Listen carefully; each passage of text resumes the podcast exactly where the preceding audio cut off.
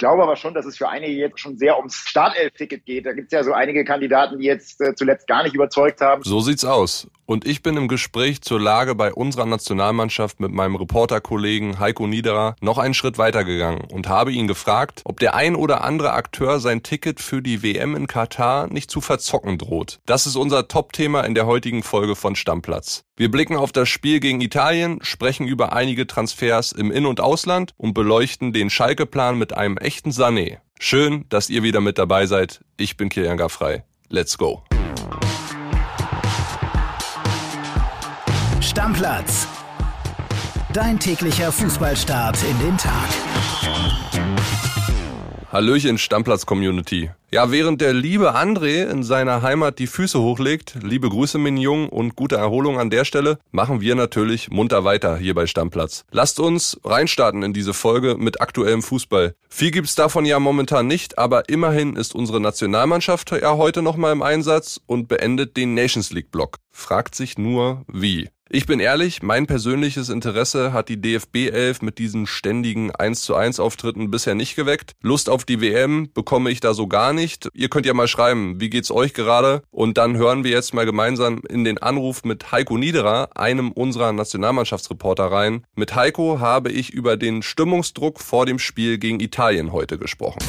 Anruf bei Heiko Niederer. Heiko, Kilian hier, ich grüße dich. Frisch aus Budapest zurück. Wie geht's dir? Wie war's Wochenende dort? Ja, war eigentlich ein sehr schönes Wochenende, muss man sagen. Gutes Wetter in Budapest. Nur bei der Ankunft der DFB-Stars am Freitagabend gab es ein äh, Gewitter und einen Wolkenbruch. Da sind wir einmal kurz nass geworden. Aber als die Jungs dann aus dem Bus gestiegen sind, da war das Gewitter fast schon verzogen. Hat ein bisschen Verspätung auch mit dem Flieger. Insgesamt war es ein nettes Wochenende für uns. Für die Mannschaft glaube ich nicht ganz so, weil das Spiel hatten sie sich natürlich anders vorgestellt. Das 1-1 gegen Ungarn war dann schon recht enttäuschend und der ganze Auftritt auch. Das muss man sagen, ja. ja. Um mal beim Wetter zu bleiben, über der Nationalmannschaft ist es gerade eher wolkig als heiter, so würde ich es mal formulieren. Aus Reportersicht, so frustriert dich gerade das Auftreten der Nationalmannschaft oder macht sogar vielleicht irgendwie in Ansätzen ein bisschen Lust auf die Weltmeisterschaft in Katar im Winter? Ja, teils, teils, muss man tatsächlich sagen. Nach dem England-Spiel hatte man schon das Gefühl, man hat richtig Lust drauf und die WM kann so langsam kommen mit ein paar Feinheiten noch, die, an denen gearbeitet werden muss. Jetzt nach dem Ungarn-Spiel ist tatsächlich die Stimmung wieder ein bisschen runtergegangen, weil man natürlich solche Spiele dann schon mal gewinnen muss. Ne? Also Ungarn ist kein Top-Gegner und wenn man dann bei der WM spielt gegen Spanien, da wird es dann eh schwierig. Dann hast du Japan und vermutlich Costa Rica, vielleicht Neuseeland. Ja, das sind dann halt Gegner, die man definitiv schlagen muss und so eine Kategorie ist eigentlich Ungarn auch, auch wenn die natürlich defensiv sehr gut gestanden haben, das muss man sagen. Aber ja, die Stimmung ist tatsächlich momentan so ein bisschen äh, am Schwanken in Richtung nach unten wieder. Hm. Jetzt folgt ja heute der letzte Nations League Auftritt gegen die Italiener nochmal. Äh, wir machen ein Bild heute die Geschichte mit dem Titel Stimmungsdruck für Flick. Ähm, gab zuletzt vier Unentschieden, jedes Mal ein 1 zu 1. Also ein Sieg gegen Italien ist jetzt fast schon ein Muss, um auch ein deutliches Signal Richtung Fans zu senden, oder? Absolut, absolut. Also ich glaube, von dem Spiel wird sehr viel abhängen, wie die Fans der Nationalmannschaft, wie wir alle dann auf die WM auch gucken, wie wir in, mit welchem Gefühl wir in den Sommer gehen. Wenn wir Italien schlagen, immerhin ja noch Europameister, auch wenn sie nicht bei der WM dabei sind, ist immer noch eine große Nation.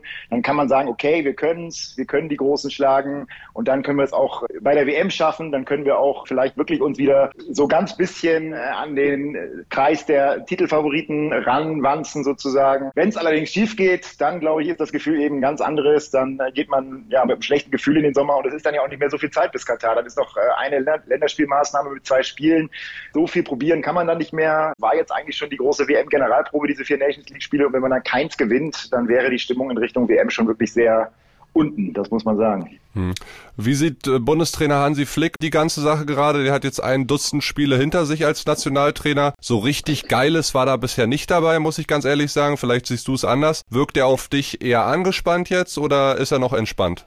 er war recht entspannt die ganzen Tage. Jetzt in Ungarn hat man das erste Mal schon gemerkt, auch wenn er in, seiner, in seinem Auftreten jetzt nicht sauer, böse wirkte, aber die Worte waren schon sehr deutlich. Man hat ihm schon angemerkt, dass ihm das gar nicht gepasst hat. Das Spiel wollte er wirklich gewinnen. Also er merkt auch jetzt selber, dass natürlich ein bisschen der Druck kommt in Richtung WM äh, und dass jetzt mal langsam wirklich gute Ergebnisse wieder her müssen, auch gute Spiele. Da gab es ja schon einige. Die ersten acht Spiele hat er ja gewonnen und da waren auch ein paar richtig gute Spiele dabei. Aber eben im Moment ist wieder so ein bisschen der Wurm drin, hat man das Gefühl. Wie sieht's in der Mannschaft aus? Wie geht's den Spielern so? Ich glaube, es gab noch mal einen Mannschaftsabend. Äh, wie gehen die mit der Situation um? Auch da die Frage eher entspannt oder auch angespannt? Ja, schon angespannt jetzt. Also wie gesagt, das Italien-Spiel, das, das will man gewinnen. Das haben auch die Spieler ganz deutlich gesagt. Man hatte diesen Mannschaftsabend noch, da hat man sich nochmal fokussiert, hat sich nochmal darauf eingeschworen, auch ein bisschen, dass jetzt wirklich dieser Sieg äh, kommen muss. Das ganze Problem mit dieser Nations League ist natürlich schon auch das, dass die Spieler natürlich mit dem Kopf da nicht ganz 100 Prozent da sind. Das ist äh, das Ende einer langen, langen Saison und dann kommen noch diese drei Wochen Nationalmannschaft dazu mit vier Spielen. Das ist ja wirklich ungewöhnlich. Von daher kann man die Spieler auch ein bisschen verstehen, wenn man da vielleicht irgendwann dann auch mal abschaltet und nicht mehr den ganz vollen Fokus hat. Aber ich glaube, dieses eine Mal gegen Italien wird nochmal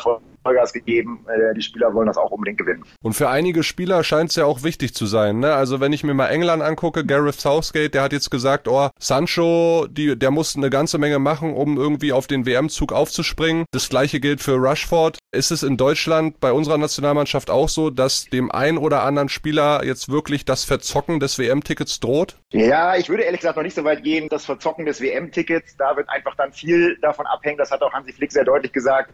Wer in der Saison wirklich in Topform ist und auch einfach fit ist, äh, der hat dann auch gute Chancen von denen, die jetzt dabei sind, weil das Turnier ja wirklich quasi mitten in der Saison liegt und da ist eben die Fitness wirklich der, der ganz wichtige Faktor. Ich glaube aber schon, dass es für einige jetzt schon sehr ums Startelf-Ticket geht. Da gibt es ja so einige Kandidaten, die jetzt äh, zuletzt gar nicht überzeugt haben, gerade in der Offensive. Timo Werner war schwach, Kai Havertz auch nicht wirklich gut, Leroy Sané hat gegen Ungarn gar nicht mehr gespielt, äh, in den ersten Spielen auch fast nichts gezeigt. Also das sind schon Kandidaten, die müssen jetzt auch mal was zeigen, wenn sie den Anspruch haben wollen, in der WM-Startelf zu stehen. Ne? Ja, was denkst du denn? Sag mal deinen Tipp für heute Abend. Ja, ich bin ja positiv gestimmt und hoffe mal, dass es drei zu eins gibt. Italien probiert ja im Moment auch viel rum, äh, testen viele junge neue Spieler und da soll doch hoffentlich ein Sieg drin sein. Also mein Tipp wäre 3 zu 1. Heiko, dann gucken wir es uns an und hoffen auf Besserung. Ne? Lieben Alles Dank klar. dir für die ganzen Informationen. Bis dahin. Ciao, ciao. Schöne Grüße. Ciao. So, und an dieser Stelle noch der Hinweis, dass heute das letzte WM-Ticket vergeben wird und dann wissen wir auch endlich, gegen wen unsere Truppe im dritten Gruppenspiel ran muss. In Doha treffen heute Abend um 20 Uhr Costa Rica, 31. der Weltrangliste und Neuseeland, 101. der Weltrangliste aufeinander. Dann schauen wir mal, wer es wird. Und wir gucken jetzt wieder auf den Transfermarkt. Momentan vergeht ja kein Tag ohne neue Deals oder Gerüchte. Erling Haaland wurde dann gestern endlich bei Manchester City vorgestellt. Ganz süß, wie ich finde finde, denn auf Instagram hat City ein ja ganz tolles Video von Klein Erling, so acht, neun Jahre alt, auf der Couch sitzend im City-Trikot geteilt und am Ende des Clips gab's dann den Torjäger in der gleichen Pose, nur ausgewachsen und im niegelnagelneuen City-Trikot zu sehen. Sehr schön. Very nice ist auch der Transfer von Liverpool. Der Klopp Club holt Darwin Nunez für 75 Millionen Euro von Benfica Lissabon und mein Kollege und Klopp-Kenner Jörg Weiler ist auf Wolke 7 nach diesem Deal. Hören wir mal rein in seine Sprachnachricht. Nachricht. WhatsApp ab. Kilian, du alter Buntspecht. Also, Darwin Nunes, der Uro für Kloppo. Ein Irrer-Typ, ein Superspieler. Ein, also in denen habe ich mich echt schon ein paar Mal verliebt bei den Spielen von Benfica Lissabon. Ein Edeltechniker, ein ganz, ganz toller Stürmer, feil, schnelle, exzellente Technik. Der passt wie die Faust ins Auge, ins Beuteschema von Jürgen Klopp. Eine irre Torquote, 28 Spiele hat er gemacht äh, für Benfica in der Liga, 26 Buden. Also da kann sich die Premier League auf einen wirklich großen Transfer freuen und Kloppo hat mal wieder sein goldenes Händchen bewiesen. Da bin ich mir sicher, dass der auch beim FC Liverpool funktionieren wird. Ja, funktioniert hat die Vorstellung von Rhein Gravenberg gestern auf jeden Fall nicht, denn der Vater des Holländers hat den Bayern die ganze Sache mit einem eigenen Foto auf seinen Social Media Accounts etwas vorweggenommen. Naja, die Wahrheit liegt dann sowieso auf dem Platz und ich bin sehr gespannt, was der Junge für die Bayern so bringt. Ja, heute könnte dann der Wechsel von Juve-Star und Italien-Europameister Giorgio Chiellini in die Major League Soccer zum Los Angeles FC vermeldet werden. Wusste ich gar nichts von bis jetzt. Und auch in der Bundesliga gab es gestern einige Transfermeldungen. Milos Pantovic beispielsweise kommt aus Bochum zu meinen Unionern. Torwart Andreas Lute geht nach Kaiserslautern und Eintracht Frankfurt steht ganz kurz vor der Verpflichtung von Ridwan Yilmaz, einem Linksverteidiger-Talent aus Istanbul. Und ich sag mal so, wenn ihr keinen Deal verpassen wollt und immer ganz nah dran sein wollt, empfehle ich euch unseren Transferticker bei Bild.de. Den Link dazu habe ich euch mal in die Shownotes gepackt. Wir gucken jetzt noch einmal auf den FC Schalke, der wieder einen echten Sané mit einem Profivertrag ausgestattet hat, nämlich den Bruder von Leroy, Ziddy, und der hat ein Arbeitspapier bis 2024 bei Königsblau unterschrieben. Max Backhaus stellt uns den Jungen mal etwas genauer vor und erklärt uns, wie der Schalke-Plan mit Ziddy aussieht. Hallöchen Kilian. Jo, Schalke hat wieder einen Sané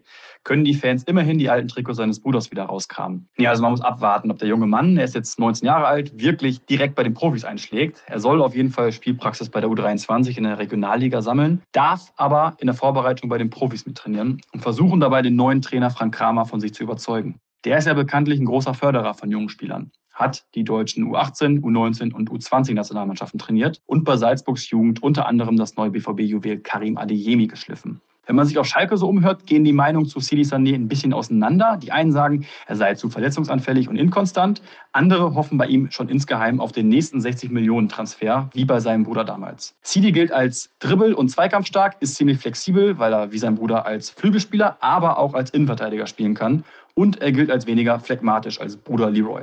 Alles in allem ein ziemlich spannendes Talent. Wir bleiben dran und schauen ab jetzt im Training natürlich ganz genau hin. Ja, wir bleiben dran ist ein ganz gutes Stichwort, was Max da genannt hat, denn ich würde gerne zum Schluss dieser Episode mal von euch wissen, ja, inwiefern euch der Trainingsstart bei vielen Clubs der zweiten Liga interessiert. In den letzten Tagen haben ja schon einige Vereine wieder losgelegt und wenn wir da mal genauer drauf gucken sollen, was wo schon passiert ist, wie viele Zu- und Abgänge es bisher bei welchem Zweitligisten gab und wer euch genau interessiert, dann gebt uns gerne mal Feedback und schickt uns einfach eine Sprachnachricht Sprachnachricht auf unser Podcast-Handy oder eine Nachricht auch so reicht. Wenn ihr euch das wünscht, wir können es sehr gerne machen. Ja, das war's für heute. Einen tollen Dienstag euch da draußen und wir hören uns dann morgen wieder. Vielleicht ja auch mit guter Laune nach einem ordentlichen Auftritt unserer Nationalmannschaft gegen Italien. Viel Spaß beim Gucken heute Abend. Tschüsschen.